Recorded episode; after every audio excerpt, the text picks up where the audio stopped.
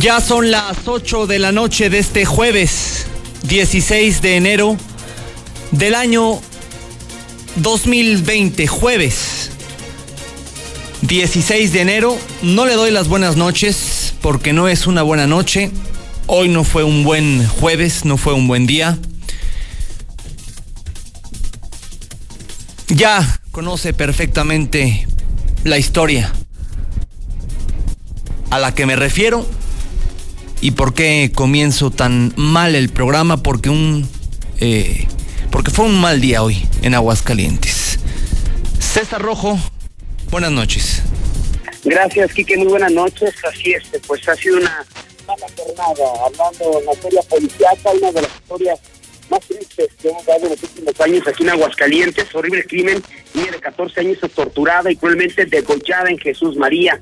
La relación sentimental con una persona que conoció en redes sociales, la principal línea de investigación y hasta el momento no hay personas detenidas, pero ya todos los detalles sí que más adelante. Gracias César. Más adelante, más adelante los detalles de este terrible acontecimiento, una niña que apareció degollada en Jesús María, degollada y torturada en Jesús María Aguascalientes. Hay dos líneas de investigación. Vamos a hablar de las dos. Una que refiere a que esta chica, esta pequeña, conoció a una persona a través de las redes sociales que se quedaron de ver hoy, en la noche, ayer, en la madrugada de hoy, y ahí fue donde este tipo, este sujeto, la mató.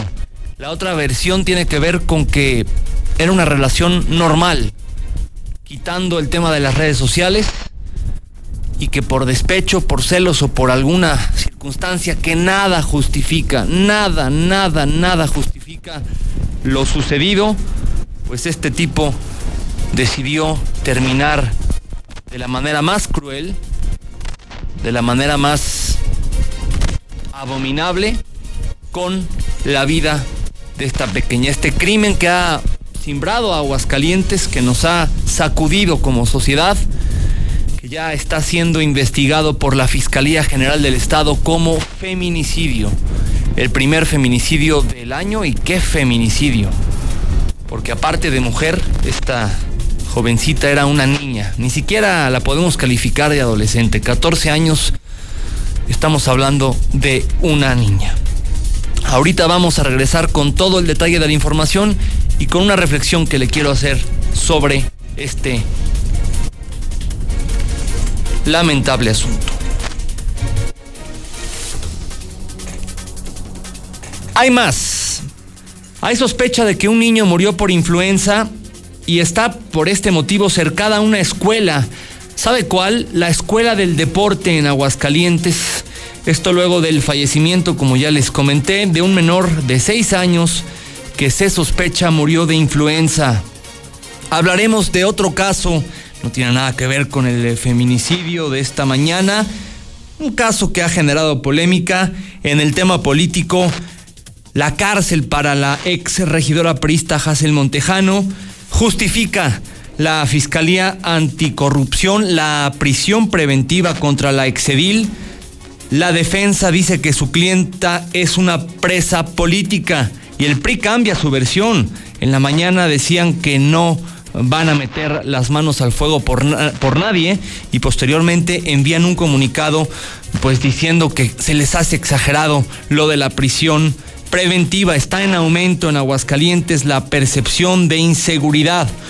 Hoy es jueves y como todos los jueves tenemos a Carolina Rincón Silva. Mire, vamos a hacer una cosa, dado que el tema solamente es uno, vamos a hacer un corte comercial. No voy a poner audios. Más adelante, si hay espacio, ponemos audios. Yo creo que un tema tan triste y que todos condenamos, ¿qué podemos opinar? ¿Qué podemos agregar a los hechos que son tan terribles eh, por sí mismos. Si hay espacio, más adelante abrimos el espacio para que la gente dé su, su opinión. Así que hacemos una breve pausa y en unos minutos regresamos para escuchar a César Rojo ¿Cómo van los avances de la Fiscalía General del Estado en torno a este feminicidio? ¿Cuál o cuáles son las líneas de investigación más sólidas? que ha podido investigar César al respecto, habló con testigos, con familiares, toda la historia la vamos a tener aquí para usted en unos momentos más. Regresamos.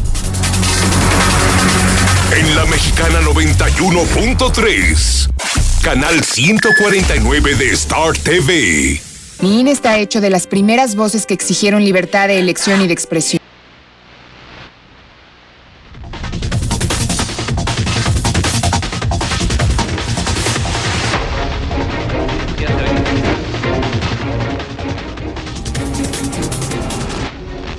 Ocho con 10 minutos, estamos de regreso a Infolínea. Soy Enrique Hernández, este es el programa de noticias más importante de Aguascalientes, en su edición de la noche, transmitiendo en vivo y en directo a través de la 91.3 FM, a través del 149 de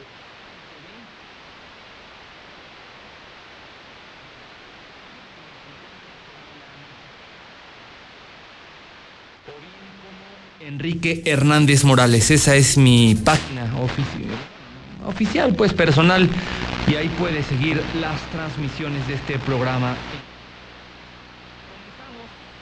Con la noticia, pues más triste de mucho tiempo, con el detalle de la información de esta niña que fue hoy brutalmente asesinada en Aguascalientes. César.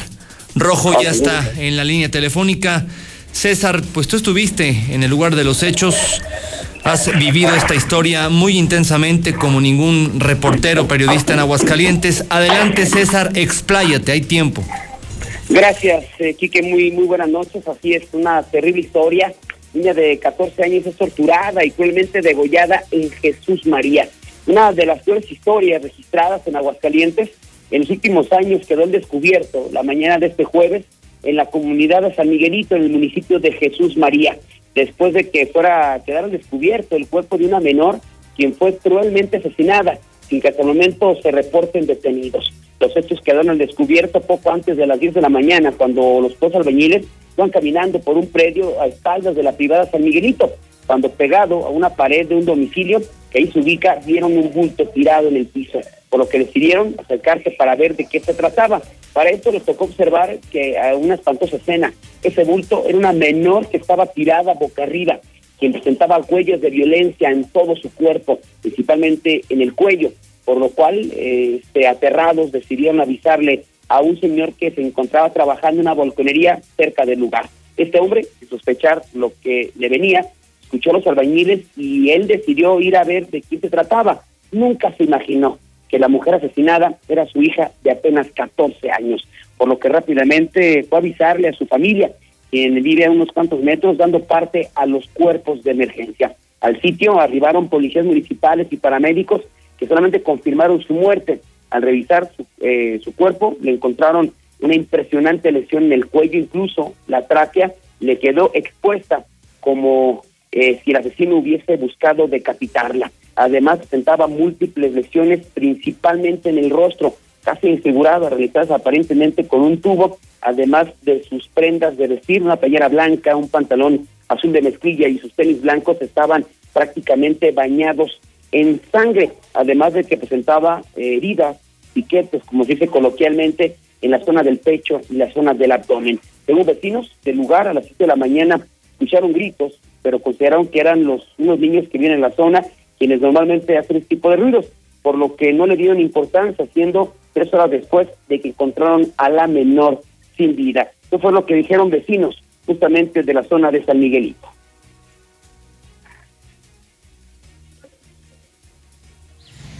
De hecho no sabemos tanto, pero sí mi esposa me comentó ahorita que en la mañana escuchaba gritos. ¿Cómo que más como a las seis, no, siete de la mañana, siete y media.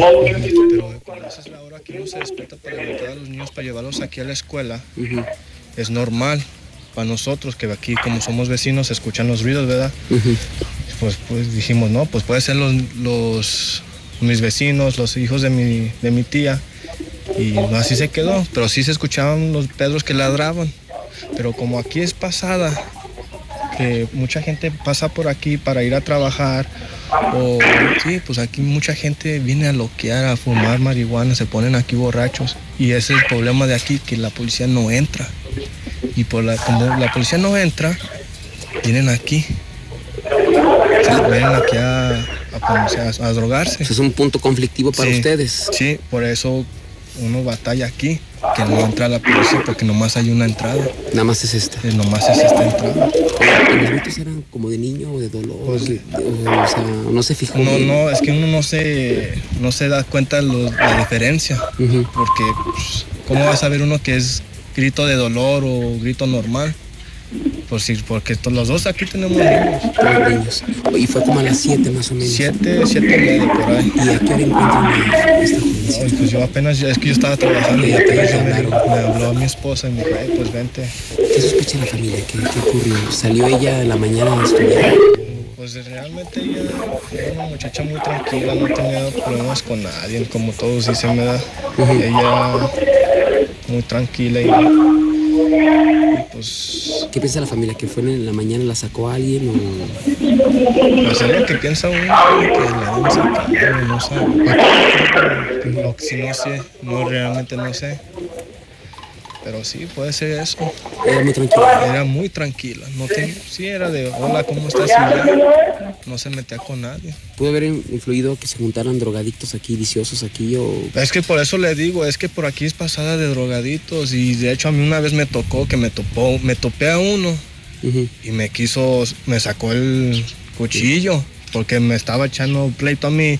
Yo por quererme defenderme a mí yo mismo, se puso al tú con tú, me sacó el cuchillo y dije, no, pues ahí muere mejor. Así quedamos y ya él se fue por su rumbo, pero andaba muy drogado y todo. Pues sí, pues aquí es la zona donde pasan los drogaditos. ¿Ella estudiaba secundaria o...? No sé si todavía estudiaba. La habían aquí mucho en la casa. Sí, es que ella sí, siempre estaba aquí. ¿Con quién vive? ¿Con sus papás? Ella qué? sí, con sus papás. eh. Hermanas. ¿Quién la Hermanas y encontró, hermanos. ¿Dónde? ¿Quién la encontró, sabes? No, No sabes. no sé. de investigación, la Gracias. fiscalía dio a conocer que una de las principales es la relación sentimental que tenía con una persona que conoció por medio de Facebook y de la cual solamente algunos familiares sabían, los papás lo sabían. Posiblemente se habla de que las hermanas pequeñas, una de 16 años, sabía que conoció a alguien por Facebook, que inició una relación sentimental, pero además de que sí se veían. Aparentemente, pues sí tenían contacto físico entre esta adolescente, o sea, que sí se encontraban, que sí se veían, los familiares no sabían. Es por eso que esa persona que conoció por Facebook, no sabemos si era de su edad, si era más grande, se ha vuelto como el principal sospechoso. La otra, que algún vicioso de los que normalmente se reúnen en esta zona y en muchas ocasiones han asaltado los vecinos, como escuchábamos en la entrevista, por lo, por lo drogado, podían haber realizado este aberrante acto. Por lo pronto, este asunto se maneja ya bajo el protocolo de feminicidio. El cuerpo de la menor ya fue trasladado al servicio médico forense, en tanto que se ha iniciado una auténtica cacería para dar con el paradero del o de los eh, responsables. Aquí sí algo importante mencionar aquí que, que no se sabe todavía si el crimen fue en la mañana donde escucharon los gritos eh, los, los, los vecinos de la zona o el transcurso de la noche. Esto tomando en cuenta que la sangre ya estaba muy seca de esta de esta menor eh, en su cuerpo, en su rostro y también eh, en el piso. Otra de las versiones es que posiblemente el día de ayer por la noche se quedó de ver con esta persona que conoció en redes sociales, se salió de su casa, se fue atrás de este predio que está a unos 200, 500, 300 metros de su casa, pero que ahí nadie los puede ver para encontrarse con esta persona y esta persona pues decidió matarla con esta brutalidad que o descomunal. No solamente buscaba degollarla sino prácticamente decapitarla porque prácticamente pues todas las eh, cuestiones de la tráquea le quedaron este, expuestas le quedaron eh, expuestas. Entonces eh, le destrozó la cara lesiones en diferentes partes del cuerpo. Quien hizo esto es un auténtico monstruo. Así es que la principal línea de investigación sí que es que pues posiblemente esa persona que conoció en Facebook es el asesino y que sus padres aparentemente no sabían que tenía esta relación por medio de redes sociales. Así es que pues esto va a servir para que los padres a partir de este momento pues tengan más cuidado con sus hijos, con quién platican, con quién conviven, porque finalmente esos padres no sabían que su hija tenía una relación sentimental con otra persona. Hasta aquí el reporte, nos tengas alguna duda, Kike. No, bueno, nada más, este, pues pendientes, esperando a que cuanto antes detengan al, al tipo responsable, que sea verdaderamente el responsable, que explique qué demonios pasó. Me queda claro que estaba afuera, está, está loco, pues es un animal, es un animal y que se haga justicia, es lo único. Sí, ¿Qué más y queda, Ojalá, y eso, ojalá que son historias, yo creo que en, en muchos en mucho tiempo aquí que no recordamos una historia de esta naturaleza tan tan fuerte, tan tan lamentable, pero que ojalá que esto les sirva a los padres de familia para que tengan un control mayor de con quién platican en redes sociales, porque no sabes, ¿no? Posiblemente a ellas les, les dicen mil cosas, hasta pueden hasta utilizar un perfil falso y ahí están las consecuencias. Mira, César, en primer, un niño no tiene por qué tener redes sociales, punto. Punto, o sea, una, eh, en mi opinión, alguien que tiene menos... ¿Qué? ¿Perdón? Sí, sí. Ah, es que pensé que me hablabas. Una persona que tiene menos de 15 años no tiene por qué tener redes sociales. No tiene por qué tener redes sociales. Gracias, César. Buenas noches. Gracias, Quique. Muy buenas noches. Mire, no hay palabras para calificar lo que pasó hoy en Jesús María. El abominable asesinato de esta niña de 14 años debería de simbrarnos a todos, sacudirnos como sociedad. Una sociedad que por desgracia se está acostumbrando a atestiguar cada vez con mayor frecuencia una violencia a la que no estábamos acostumbrados. El feminicidio de esta pequeñita nos tiene que hacer reflexionar sobre varias cosas. Primero, sobre el tipo de hijos que le estamos dando al mundo. La primera línea de investigación es que la pequeña conoció a un tipo en redes sociales y que este fue el que la mató. Muchos le van a echar la culpa a la niña. Ya me los estoy imaginando. Dirán que por andar de facilona, así se expresan en Aguascalientes, ¿eh? Con un desconocido en las redes sociales, pues por eso le pasó lo que le pasó. Bueno, pues que se pudran quienes piensen así. La culpa es del asesino y de nadie más. El asesino que deberá de ser detenido y castigado con todo el rigor de la ley. El sujeto en cuestión no deberá de salir nunca de la cárcel. No lo merece. Alguien que comete un acto tan detestable no merece una segunda oportunidad. Pero vuelvo a la primera pregunta. ¿Qué tipo de hijos le estamos dando al mundo?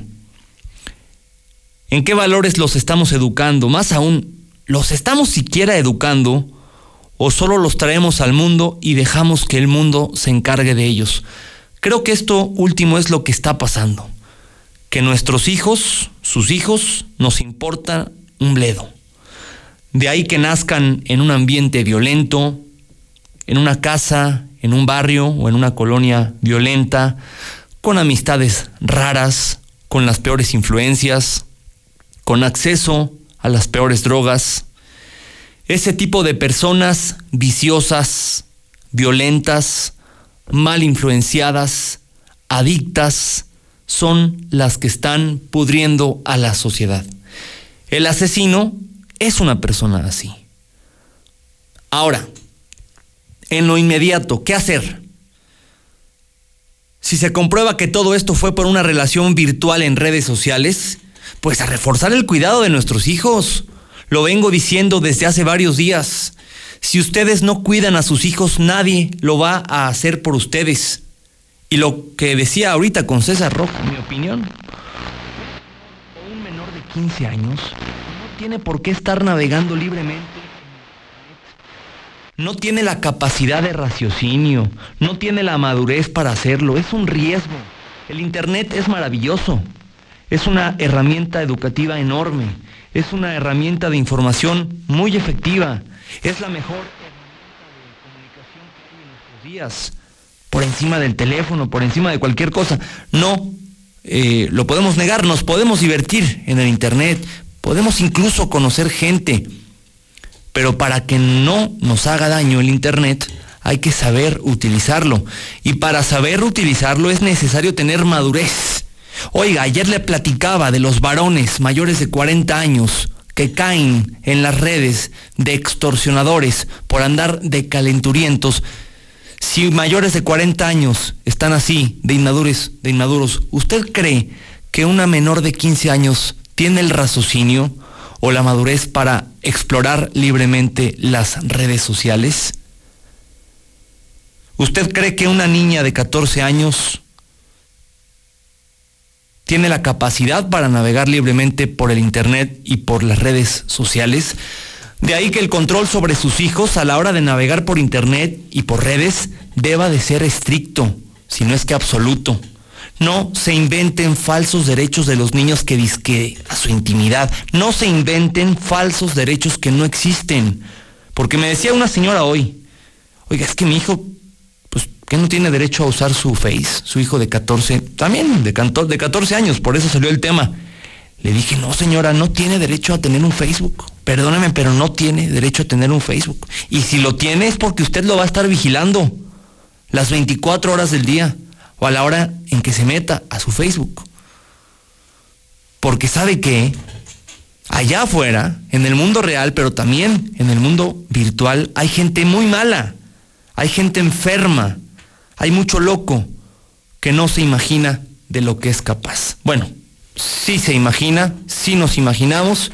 Hoy vimos aquí en Aguascalientes de lo que son capaces estos tipos que están completamente fuera de sí, estos auténticos errores de la sociedad, de los que también nosotros somos culpables por omisión, por descuidados, por irresponsables, por no formar a nuestros hijos. Ahora, hay otra teoría, que no tuvieron nada que ver las redes sociales y que esto fue un tema de una relación real, un tema de despecho, un tema sentimental de su pareja que por X o por Y la mató. Pues no importa, Volvemos al origen del problema, lo podrida que está nuestra sociedad, como para que existan en ella tipos tan miserables capaces de matar con tanta hazaña y tanta sangre y, con sangre fría, como la, la de este tipo, a una pobre niña que apenas está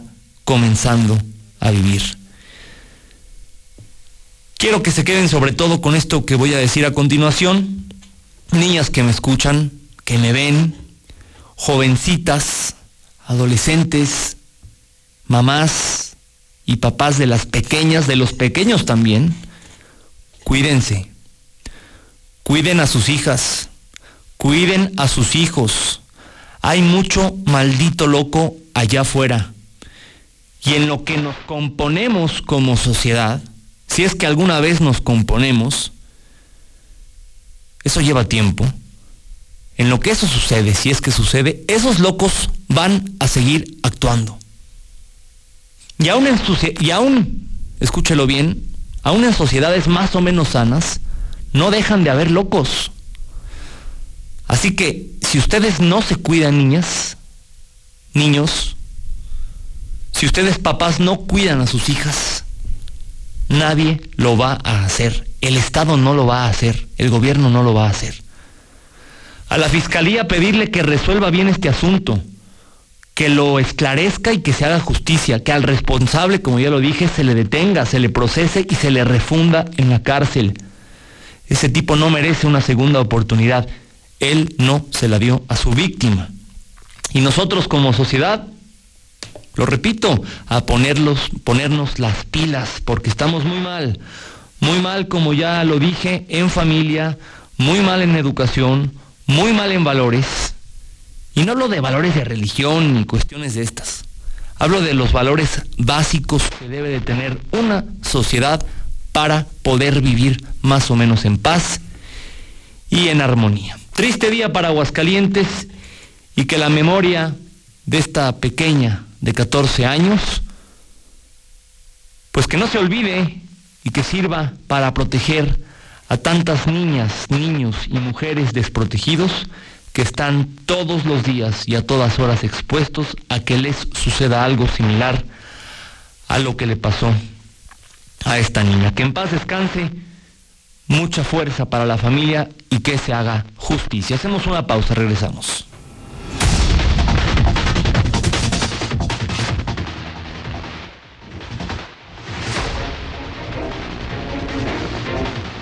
Este programa es traído a usted por Hielo San Marqueño. En Hielo San Marqueño nos dedicamos a elaborar hielos de excelente calidad y en diferentes presentaciones. Barra, rollito, cubo, frappe y más.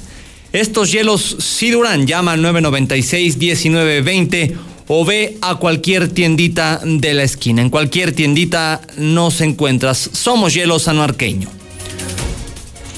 Vamos con más noticias, vamos con información local. Oiga, este tema está delicado. Un menor de seis años se murió aparentemente por influenza y a la escuela a la que iba la tienen hiper vigilada y algo más. Lucero Álvarez, buenas noches. Gracias, Enrique. Muy buenas noches. Efectivamente, esto ocurrió el día de ayer, el fallecimiento de un menor de seis años de edad que pertenecía a la Escuela del Deporte y que perdió la vida en las instalaciones del Instituto Mexicano del Seguro Social en la Clínica 1 del IMSS. Bueno, a raíz de esta circunstancia, el propio, la propia Secretaría de Salud emprendió algunas acciones, entre ellas el lanzar un cerco sanitario en la institución educativa, ya que presumiblemente se habría dado un caso de influenza y justamente esa sería la causa que llevara al menor a perder la vida. Hasta el momento los epidemiólogos no han logrado confirmar que se trate justamente de un caso de influenza. Sin embargo, para que los padres de familia tengan tranquilidad y la seguridad de llevar a sus hijos a la escuela, ha habido pues eh, parte importante de trabajadores de la Secretaría de Salud presentes en la Escuela del Deporte, han estado en contacto con padres de familia, han estado revisando a los menores para identificar algún síntoma de gripe, de infección respiratoria aguda que pudiera desencadenar en influenza y en caso de que así sea son trasladados inmediatamente a recibir atención médica para evitar que esto sea más progresivo y señalaron que el cerco sanitario va a permanecer así hasta en tanto se confirma o se descarta esta presunción de que habría fallecido de influenza para mayor tranquilidad de padres de familia y también de la propia comunidad de estudiantes. Hasta aquí la información. Pues muy pendientes, Lucero, los papás han de estar asustados, es, es lógico, pero se le está dando especial seguimiento a esta escuela. Así es, para que los papás puedan estar más tranquilos y que no suspendan las actividades escolares de sus hijos, hay que seguirlos llevando en horario normal. Y bueno, eso sí, si presenta algún síntoma de infección respiratoria, de gripe, de tos, temperatura, inmediatamente canalizarlo al sector salud para que sea revisado. Gracias, Lucero. Buenas noches. Igualmente, buenas noches. Oiga, antes de continuar con la información con don Héctor García, eh, me puse a leer y a escuchar algunos audios en el corte comercial. Ya no hay tiempo de ponerlos, pero me decía una mujer, una señora, oye Quique, tienes razón en lo que dices, pero ¿qué tal que a la mujer la mataron, a la niña la mataron porque se metieron a robar a su casa? O porque estaban un grupito de pues de drogadictos afuera y, y, la mataron por eso. No, no, no creo. Oiga, con tanta hazaña, con tanta hazaña, no, no fue un robo común y corriente. Es evidente que había algo que fue un desquiciado. Entonces no creo que sea un tema de, de inseguridad pública, vamos. De un intento de robo al domicilio y que pues como la los vio a los rateros o al ratero, esta niña, esta niña los perdón, con esta niña se vengaron y la mataron. Y otros mensajes que me decían que la culpa es de las mamás, decía uno especialmente, es que la culpa es de las, perdón las palabras que voy a decir, de las pinches viejas que no cuidan a sus hijos. Ah, caray. ¿Y los papás? A ver, ¿qué no tienen papás, varones, las niñas y los niños? Si hay papá y hay mamá, la culpa es de los dos, de la mamá y del papá, que no ponen especial cuidado en sus hijos. No, machitos no, ¿eh? las pinches viejas. Ahora, resulta, las pinches viejas, las pinches mamás. Perdón las palabras.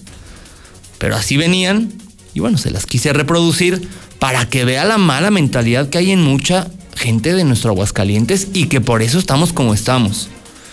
La culpa, si hay papás, es de los dos. Y el papá, si trabaja, tiene la misma obligación de estar al pendiente de sus hijos como la mamá. Así que no me venga eh, a echarle la culpa solo a la mamá, a la mujer de la casa. Esos comentarios no los voy a aceptar. Y el tercer comentario, sostengo, ¿eh? Los niños no deben de tener redes sociales. Y si tienen, si tienen Facebook, si tienen, pues Facebook principalmente, que es lo más popular, Instagram, no sé, debe de haber una vigilancia extrema de los papás, de los dos, papá y mamá, papá y mamá, o los tutores. Porque hay muchas veces que los menores no viven con la mamá, no viven con el papá, viven con los abuelos, viven con los tíos. Debe de haber una vigilancia muy fuerte hacia ellos. 8 con 45 minutos. Continuamos con las noticias locales. El día de ayer fue enviada a prisión preventiva al cerezo para mujeres la ex regidora Jacel Montejano Don Héctor García, tú platicaste con el fiscal anticorrupción de Aguascalientes. ¿Qué te dijo? Buenas noches.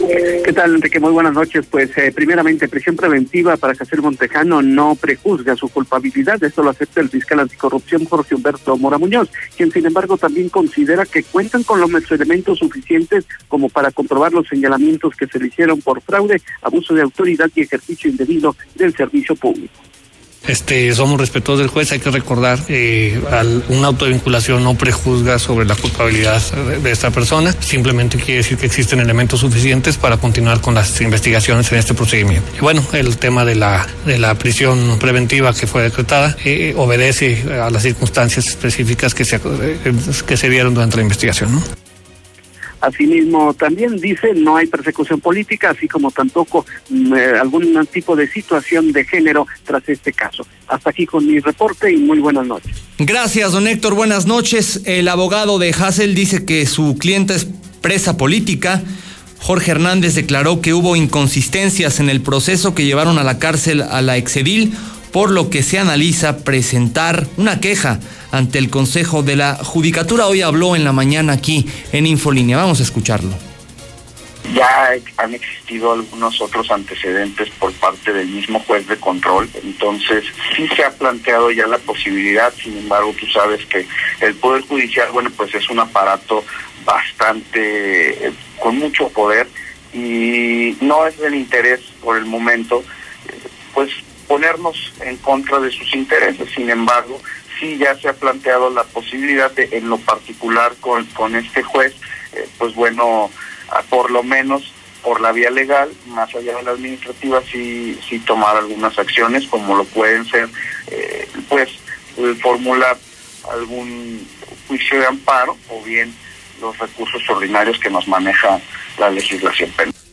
Bueno, pues ahí están las palabras de la defensa de eh, Montejano. Hoy platicaba con dos abogados que le saben muy bien al tema penal. Yo creo que son los que mejor manejan este tema y me decían, que la defensa de la exregidora es una muy, muy mala defensa y por eso la cliente, su cliente está hoy en prisión preventiva. Cambiamos de tema. Marcela González, el aumento de la percepción de inseguridad pues va a la alza aquí en Aguascalientes. Marcela, buenas noches. Así es, sí que muy buenas noches, buenas noches auditorio de la Mexicana. Pues te informo que la percepción de inseguridad pública urbana en Aguascalientes aumentó ahora tres puntos porcentuales durante los últimos tres meses del 2019. Se estima que seis de cada diez habitantes de Aguascalientes mayores de 18 años de edad consideran que vivir en su ciudad es inseguro. Y es que de acuerdo a la encuesta nacional de seguridad pública urbana, en diciembre del 2019 alcanzó en Aguascalientes el 57.6% contra el 54.7% que se había registrado tres meses atrás. A nivel nacional, la percepción también aumentó al pasar del 71.3 al 72.9%. Y bueno, pues cabe destacar además que la percepción de inseguridad siguió siendo mayor en el caso de las mujeres, por el 77.2% a nivel nacional, mientras que para los hombres fue del 67.8%. Y en cuanto a la lista de los lugares donde la gente se siente más insegura en las ciudades del país, eh, sigue siendo encabezada por los cajeros automáticos localizados en la vía pública, y es que más de 8 de cada 10 se sienten inseguros en esos sitios.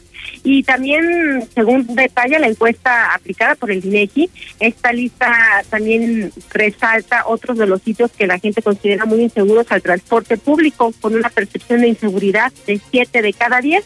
Luego están los bancos con de cada diez, nivel similar a, a, las calles donde actualmente transita la gente. Y otro sitio donde cada ciudadano se siente inseguro son las carreteras, los mercados, los parques recreativos o los centros recreativos, así como los centros comerciales y hasta en el automóvil, en el trabajo, en la escuela y en casa. La población mayor de 18 años en la proporción señalada se siente insegura y pues desafortunadamente en Aguascalientes pues hemos estado viendo que el índice sigue en aumento recurrentemente. Eh, los últimos tres meses ha incrementado y bueno, pues ahora alcanzó, como ya te lo mencionaba en un inicio, hasta el 57.6% que considera que vivir en su ciudad no es seguro. Es mi reporte, Quique. Muy buenas noches. Gracias, Marcela. Muy buenas noches. Oiga, en Morena siguen las pugnas internas. Ya un tribunal dijo, pues que Cuitlagua Cardona sí era el presidente, pero ahí no, no, no más no lo quieren. Aarón Moya, buenas noches. Gracias, Enrique. Muy buenas noches para ti, para todo el auditorio. Pues siguen sin reconocer en Morena a Cuitlagua Cardona como dirigente. Esto a pesar de que justo ayer en su primera sesión pública el Tribunal Electoral dejó sin efectos la resolución emitida por la Comisión Nacional de Honor y Justicia de Morena, donde destituían a Cardona Campos por incurrir en faltas como el haber presentado una lista de candidatos distinta a la emitida por el Comité Ejecutivo Nacional. Ahora, basándose en los estudios del partido, asumió la presidencia estatal el secretario general David de la Cruz y asegura que legalmente él es el presidente estatal de Morena y que la resolución del tribunal local aún no es definitiva. ¿Qué es lo que está pasando? Aparentemente hay una resolución en donde falla a favor, pero hay una resolución donde también está fallando en contra con antelación, que es la de la Comisión Nacional de Honestidad y Justicia. Por lo tanto, la Comisión Nacional de Honestidad y Justicia tendrá que hacer valer eh, la, las pruebas y acreditar este, lo, de lo que está acusando al profesor Cuitlava Cardona. Bajo esta disyuntiva, entonces estamos eh, en un terreno exactamente igual. No hay, no hay una cosa en firme jurídicamente, no, no está en firme pues porque no, no ha contestado la Comisión Nacional. Tendrá, tendrá, le vuelvo a repetir, que acreditar y, y, eh, presentar eh, las pruebas en donde efectivamente eh, ratifique lo que, lo que ella está acusando. Luego de la resolución del tribunal local, el órgano intrapartidario tiene un plazo de 15 días para replantear y explicar detalladamente las faltas de Cuitlagua Cardona y justificar su destitución. Aunado a ello, David de la Cruz también señala que el domingo 26 de enero se realizará el Congreso Nacional de Morena, donde buscarán que se formalice el cambio de dirigencia. Hasta aquí mi reporte, Enrique. Buenas noches para todos. Gracias, Aarón. Muy buenas noches. Hoy es jueves y como todos los jueves, saludo a Carolina Rincón. Caro, ¿cómo estás? ¿Qué tal, Quique? Buenas noches. Saludos al público de Infolínea. Cada vez es más habitual conocer noticias que informan sobre niños o adolescentes que cometen o son víctimas de actos de violencia. En México, más de 9.000 niños y adolescentes se encuentran internados como infractores de diferentes tipos de delincuencia mientras que 18 mil más que durante 2019 cometieron otros delitos no ameritaron una pena. Robo con violencia, homicidio, delitos contra la salud, secuestro, robo de vehículos y delincuencia organizada son los delitos más comunes que cometen nuestros niños mexicanos, de acuerdo a un estudio realizado por el Centro de Investigaciones y Estudios Superiores de Antropología Social. Un panorama desolador que se reafirma con el niño de 11 años que asesinó a su maestra en Torreón otro de 14 años que secuestra en la Ciudad de México, niños que sueñan con crecer para formar parte del crimen organizado o niñas que desean casarse con narcos. Pero lamentablemente el tema no se queda en el plano nacional. Aguascalientes también es lastimado con casos de violencia en niños y adolescentes como el terrible feminicidio que comentabas hoy en Jesús María a una niña de 14 años que se suma al de Andrea Noemí y Victoria Anaí, además de una larga lista de episodios violentos en el año 2019 en contra de niños y niñas, una menor embarazada ultimada por su propia pareja hace solo unos meses, una bebé asesinada a golpes por su padrastro en otro episodio bestial, o el niño de Villas de Nuestra Señora de la Asunción, que a sus 12 años lleva seis años como reincidente de una amplia carrera delictiva. Todo esto en la que se supone que es la tierra de la gente buena. Estos hechos nos cuestionan como sociedad y reprueban a las autoridades que fomentan la impunidad y han hecho muy poco para recuperar los espacios y propiciar un entorno saludable para esos menores. Pero de igual forma, todos nosotros debemos preguntarnos qué estamos haciendo como sociedad por los niños. La dura realidad es que los hemos abandonado y hemos permitido que las redes sociales, la televisión y las narcoseries les hayan enseñado a jugar al crimen organizado, al secuestro y a la muerte. Y hablamos mucho de la salud mental de los niños, pero solemos olvidar un elemento que es dolorosamente obio. La salud mental de los niños inevitablemente se convierte en la salud mental adulta. Si queremos que el México de mañana sea menos violento, más inclusivo, menos discriminador, más democrático, menos inhóspito, más saludable, necesitamos partir por mostrar y ser modelos de comportamiento y acercamiento a los niños y jóvenes que sean coherentes con ese futuro.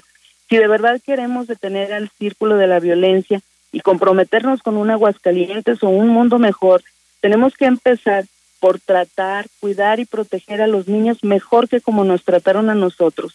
Ese es el mínimo. Menos que eso ha de sernos inaceptable. Gracias por su atención. Buenas noches.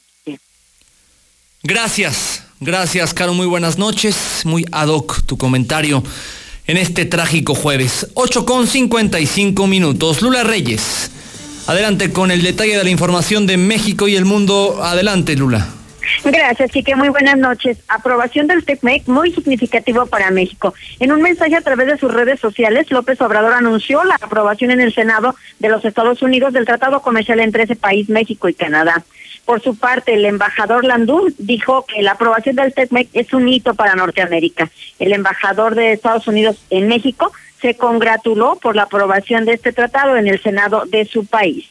Por otra parte, en Nuevo León buscan a gorditos que quieran ganarse cinco mil pesos. Sí, lo único que deben hacer es inscribirse al programa Adiós Gordito, que se desarrollará en el municipio de San Nicolás de los Garza, alcanzar su peso adecuado y después, pues, a cobrar sus cinco mil pesos.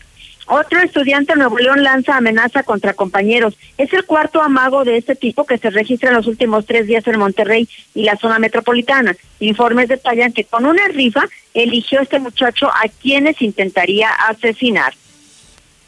En información internacional, Guatemala rompe relaciones con Venezuela. El nuevo presidente de Guatemala, Alejandro Yamatei, ha anunciado que el país rompe definitivamente sus relaciones diplomáticas con el gobierno de Venezuela y además dijo cerrará la embajada de Caracas en el país.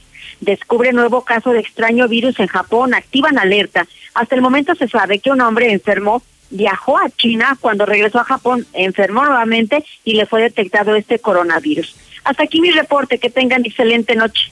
Muchas gracias, Lula. Buenas noches. Oiga, ¿recuerda usted a la reina del Pacífico? A Sandra Ávila Beltrán. La tenemos ahí en la tele. Ella.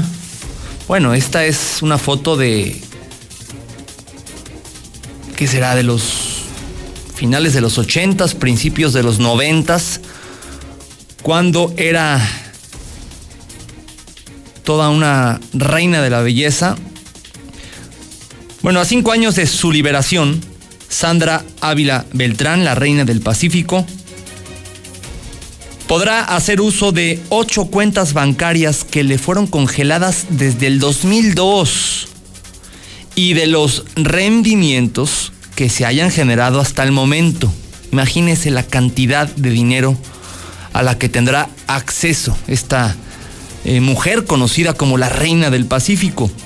El primer tribunal colegiado en materia penal en la Ciudad de México ordenó a la FGR levantar el aseguramiento de las cuentas debido a que la extinta PGR jamás pudo acreditar que Sandra Ávila Beltrán tuviese vínculos con el mero mero del cártel de Sinaloa, que no es el Chapo, es Ismael El Mayo Zambada, líder del cártel de Sinaloa y que coordinaba los envíos de cocaína a Estados Unidos como se afirmó. El aseguramiento está vigente desde el 7 de agosto del 2002 y fue ordenado por la entonces Unidad Especializada en Investigación de Delitos contra la Salud de la también ya inexistente Seido. Así que doña Sandra Ávila Beltrán, que tengo entendido vive en Sinaloa, podrá hacer uso de sus millones y millones de pesos. De última hora están reportando que hubo un fuerte enfrentamiento en Tamaulipas, tan fuerte que militares abatieron a 11 presuntos sicarios, a 11 civiles armados. Zuli, adelante con los deportes, contigo cerramos. Mi Zuli, buenas noches. Muchas gracias Enrique, amigos de Escucha, muy buenas noches. Comenzamos con la actividad de fútbol y es que Carlos Vela pues eh, dejó abierta ya la puerta para poder regresar a la selección nacional a pesar de varias negativas.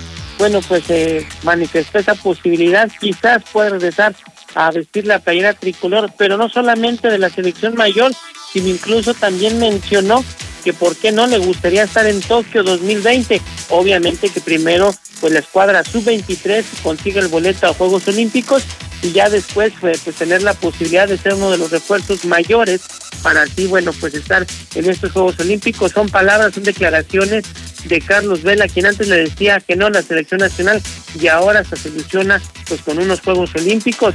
También lo del Chelito Hernández parece que va por buen camino después de que la Sevilla pues prácticamente le había pedido más dinero al Galaxy, la negociación pues se había estancado, sin embargo en las últimas horas parece ser que todo puede llegar a buenos términos y también estará arrancando el día de hoy en unos minutos más lo que será la jornada 2 de este clausura 2020 del balompié mexicano con el duelo entre Bravos ante Pumas de la UNAM, recordándole también que en esta jornada número 2, bueno, pues el América estará enfrentando a Tigres Pachuca estará recibiendo a Chivas, de lo que le tendremos en la mexicana, y el Necaxa estará visitando a los Diablos Rojos de Toluca. Por cierto, que el día de hoy, bueno, pues el Necaxa dio a conocer ya la contratación de Alexis Goldán, quien tuvo participación en el partido amistoso ante Chivas, y también la del mediocampista chileno Joker Leiva. Hasta aquí con la información, muy buenas noches, este es el noticiero de Enrique Hernández, y quédese ahora con Don Morales. En la cima, la estación número uno. Desde Aguascalientes, México, para todo el centro de la República. XHPLA, La Mexicana.